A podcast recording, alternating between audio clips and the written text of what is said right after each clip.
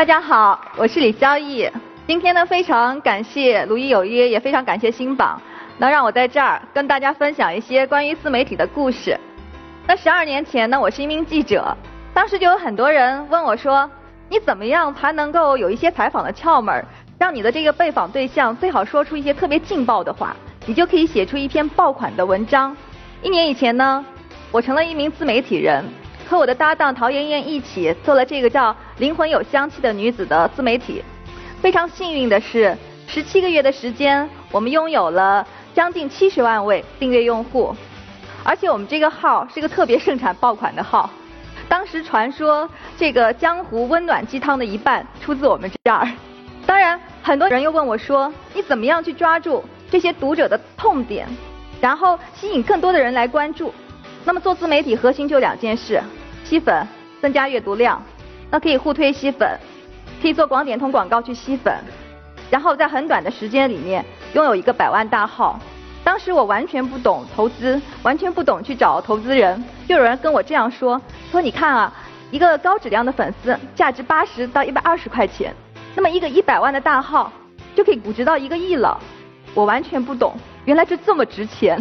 还有人跟我说，你可以让团队去生产文章啊。生产一篇点击一百万以上的爆款，也许他每一篇文章就可以带来一万名粉丝，就可以在最短的时间里面聚集起最多的人。这些事情我都想过，甚至我也都去尝试过，我才发现这些东西都是方法，它不是根本。就像今天来到现场的这些自媒体人，他们一定是身上有一种特别独特的东西，吸引到了和他相似的人，才一起走到了这里来。所以后来我改变了。我的改变来自于我的读者对我的反馈。在二零一五年的时候，我们在全国有三十个城市举办了叫做女性阅读会。那么我们和这些女性面对面的去一起交流和分享。我们的订阅用户有一个非常好听的名字叫香蜜。有一个香蜜就对我说：“她说，小易姐，我今年三十岁了，但是我从来不觉得自己是剩女。我觉得我生下来就是为了等到那个对的人。”而且我有一份很好的能够自食其力的工作，我还给自己买了房子，我根本就不需要一个男人来给我买房子，我需要一个男人他来爱我，来和我一起创造起一个家，然后所有人都给他鼓掌，然后就在大家鼓掌的那个瞬间，我突然意识到，我们为什么能够聚集到一起来？因为我们是同类人，我们有着相同的价值观，我们有着共同的行为方式。他们当当中绝大多数人都和我自己差不多，我们认同一个女人的成长比成功更重要。